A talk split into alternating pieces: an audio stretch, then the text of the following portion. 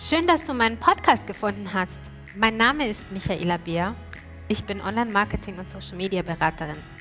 Ganz am Anfang war ich ziemlich ratlos von all den Möglichkeiten im Marketing. Zeit und Geld waren meine beiden größten Herausforderer. Aber es war auch total schwierig, immer wieder neue kreative Ideen zu finden, die tatsächlich funktionieren und die ich selbst schnell umsetzen kann. Ich habe viel gelernt und anderen weitergeholfen, ihr Geschäft voranzubringen. Pragmatisch und erfolgreich.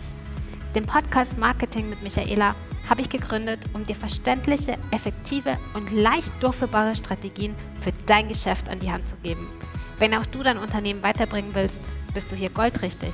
Lass uns loslegen.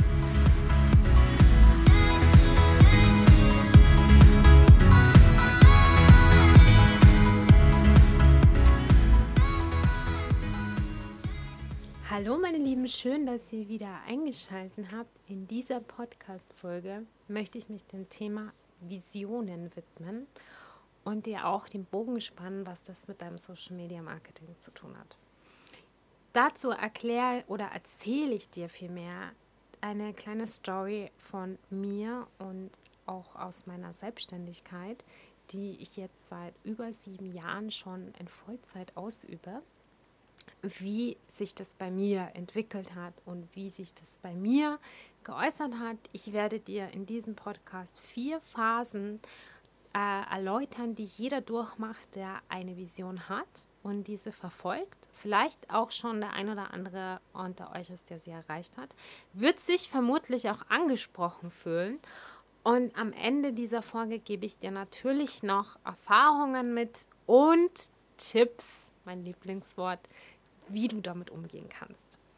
Zuerst mal möchte ich dir erzählen, wie ich mich gefühlt habe, als ich gesagt habe, okay, ich starte jetzt Vollzeit selbstständig durch, denn ich bin jetzt seit sieben Jahren in diesem Geschäft und muss dir ehrlich sagen, als ich beschlossen habe, okay, ich werde die Leinen cutten und werde meinen Job an den Nagel hängen, da habe ich am Anfang sehr viel Ignoranz erlebt. Also besonders hat mich enttäuscht damals eine ehemalige Studienkollegin, die mich doch sehr ausgelacht hat.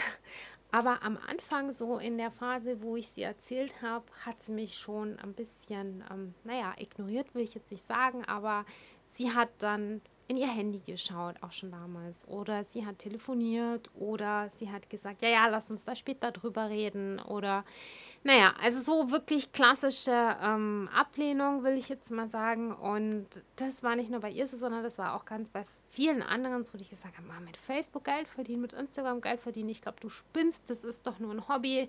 Niemand wird dich ernst nehmen, niemand wird mit dir Geschäfte machen wollen. Das ist zum Scheitern verurteilt.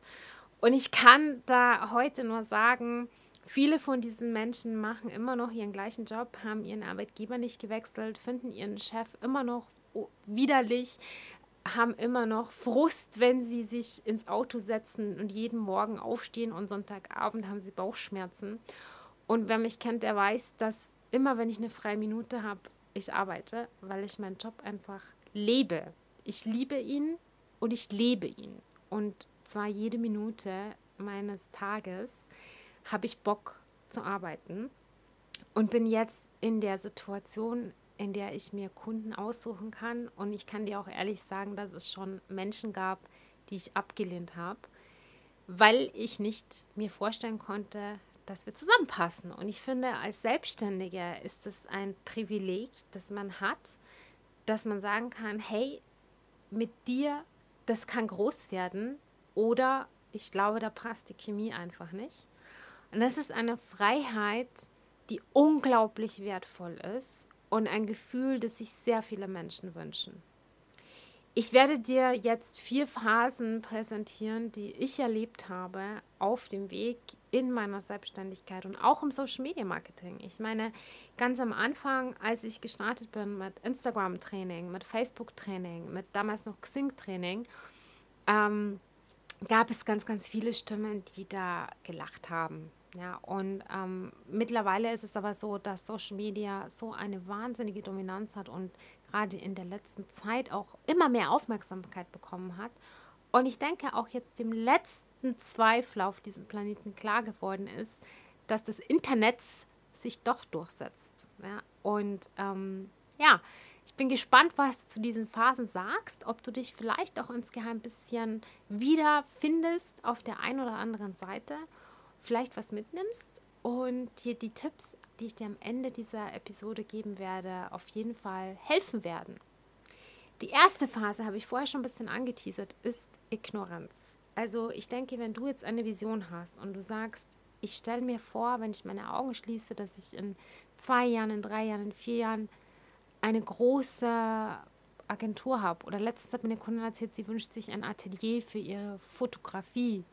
Ein Atelier mit mehreren Räumen, wo sie auch Workshops halten kann. Und sie die Möglichkeit auch hat, für ihr Netzwerk, für ihre Community einen Raum zu schaffen, wo man sich treffen kann. Dass sie einfach zum Beispiel eine Immobilie anmietet oder vielleicht auch kauft. Das ist eine sehr, sehr große Vision, die sie hat.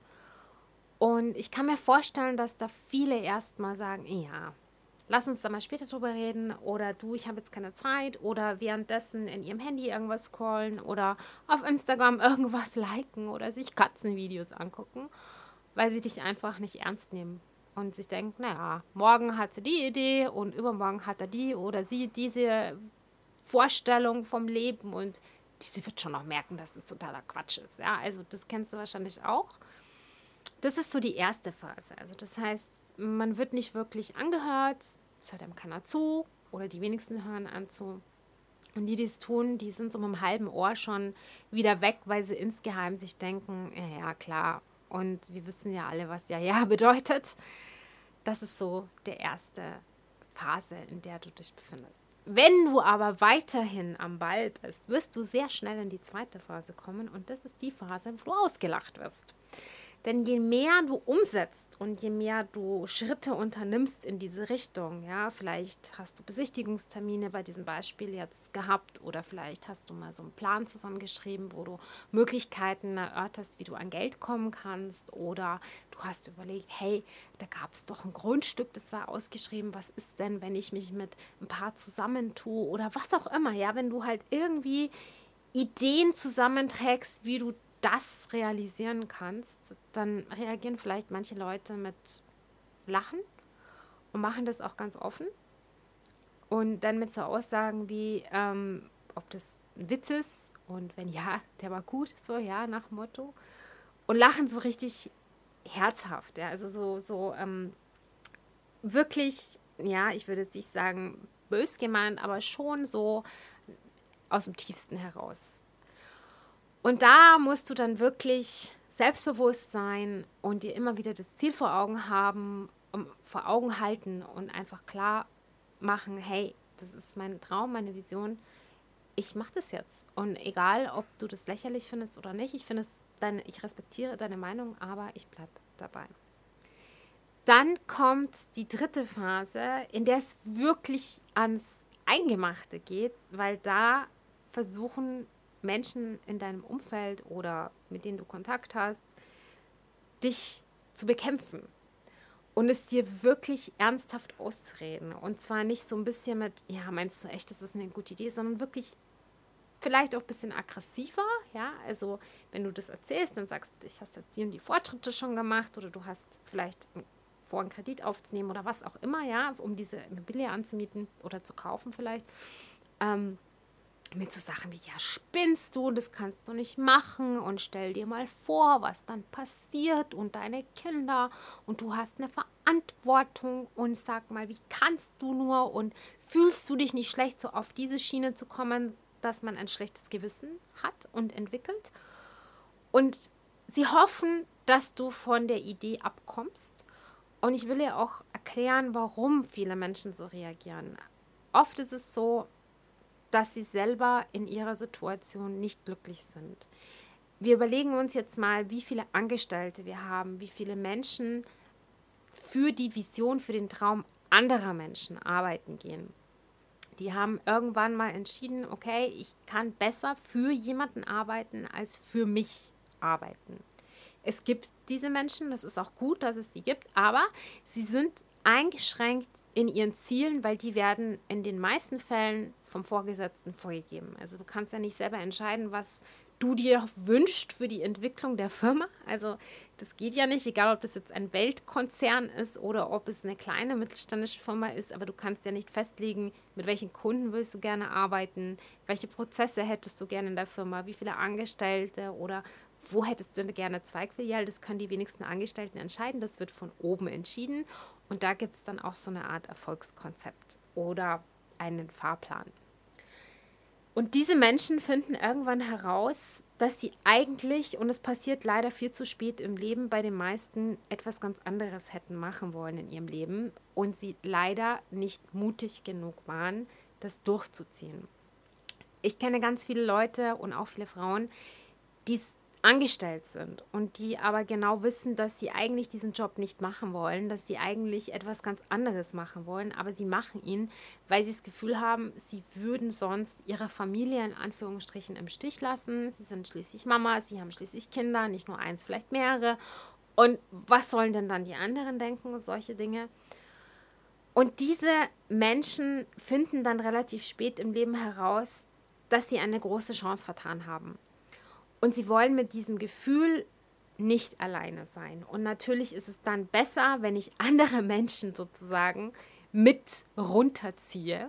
Das machen sie nicht bewusst, zumindest die meisten nicht, das machen sie ganz unbewusst. Und da kommt eben diese Phase, ja, also, dass man von anderen Menschen offensiv belagert wird, hey, du hast Verantwortung gegenüber deinen Mitmenschen, gegenüber deiner Familie, bist du dir ganz sicher, dass das das Richtige für dich ist. Und wenn du aber diese letzte Phase, vorletzte Phase überstanden hast und weiter an deiner Vision dran bleibst, mit dem Ziel vor Augen und dir treu bleibst und dir nicht von anderen reinreden lässt, dann kommst du in die letzte Phase, wo du deine Vision hast wahr werden lassen und dann bewundern dich die anderen. Sie bewundern dich dafür, dass du durchgehalten hast, dass du es durchgezogen hast. Und dann sind auch Menschen dabei, die vielleicht am lautesten gerufen haben, natürlich nur aus reiner Sorge, die dich dann für das, was du erreicht hast, ehrlich bewundern. Das sind zwar nicht viele, das kann ich dir gleich sagen, aber es gibt sie. Und ich habe dir ja versprochen, dass ich dir am Ende dieser Episode ein paar Tipps mit auf den Weg gebe, wie du damit umgehen kannst und was das Ganze natürlich auch mit Social Media zu tun hat.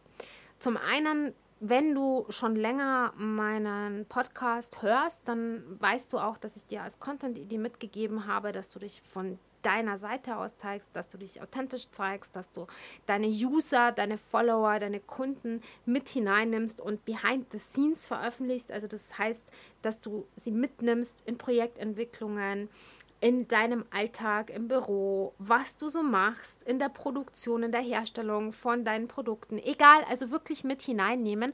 Und da gehören natürlich auch Pläne dazu. Und wenn man sowas veröffentlicht, wenn man sagt, hey, wir haben dies oder jenes vor, wir wollen uns vergrößern, wir stellen jemanden ein oder wir stellen überhaupt mal jemanden ein oder ich miete ein Büro an oder oder oder, dann zeigt man ja auch etwas. Man gibt Preis, ich habe einen Wunsch oder ich habe einen Plan und den verfolge ich jetzt und natürlich kann der immer schief gehen. Und der erste Tipp, den ich dir geben möchte, ist, es ist okay. Es ist okay, dass du einen Plan hast, der vielleicht nicht so funktioniert. Und es ist okay, wenn du ihn versuchst durchzuführen, aber, und jetzt kommt der Tipp, habe einen Plan B. Und das ist ganz, ganz wichtig, auch in der Selbstständigkeit. Wenn du noch ganz am Anfang stehst, kann ich es dir gleich ans Herz legen. Und ich merke das auch in dieser Krise. Sei vorbereitet auf Unvorbereitetes, also auf Unvorhergesehenes vielmehr sei darauf vorbereitet. Das passiert ja immer in unserem Leben, also auch unabhängig von dieser Krise jetzt. Wir wissen nie, was morgen ist. Wir wissen nie, was auf uns zukommt. Wir wissen nie, was mit unserer Familie ist, was mit uns selber ist, was mit unserer Gesundheit ist, was mit unserem, ich weiß nicht, mit unserem direkten Umfeld ist, mit der Natur, mit dem Wetter. Wir wissen es nicht. Und deswegen ist es gut, wenn man einen Plan B hat, weil dann tust du dich nicht so schwer, wenn du ganz offiziell öffentlich über Pläne redest, die andere vielleicht als Hirngespinste abtun, weil du hast in der Hinterhand einen Plan B und wenn du fällst, dann fällst du nicht so hart, dann fällst du zwar, aber ein bisschen weicher. Der zweite oder das zweite Learning, Lesson Learning aus diesen sieben Jahren Selbstständigkeit, das ich dir geben kann, ist, dass eine Vision immer von Menschen durchgeführt wird oder erfolgreich durchgeführt wird, die sehr, sehr ehrgeizig sind und die sich frei machen von der Meinung anderer. Und das ist meine ganz große Bitte. Definiere dich nicht darüber, was die Meinung von anderen Menschen ist. Und mein Tipp ist, es sind die Probleme der anderen. Wenn jemand sagt, ich habe ein Problem damit oder ich finde es nicht gut, dass du, ja, ich finde es nicht gut, dass du X oder Y, ich bin nicht begeistert, dass X oder Y, dann sagt diese Person schon, es ist mein Problem. Ich bin nicht begeistert.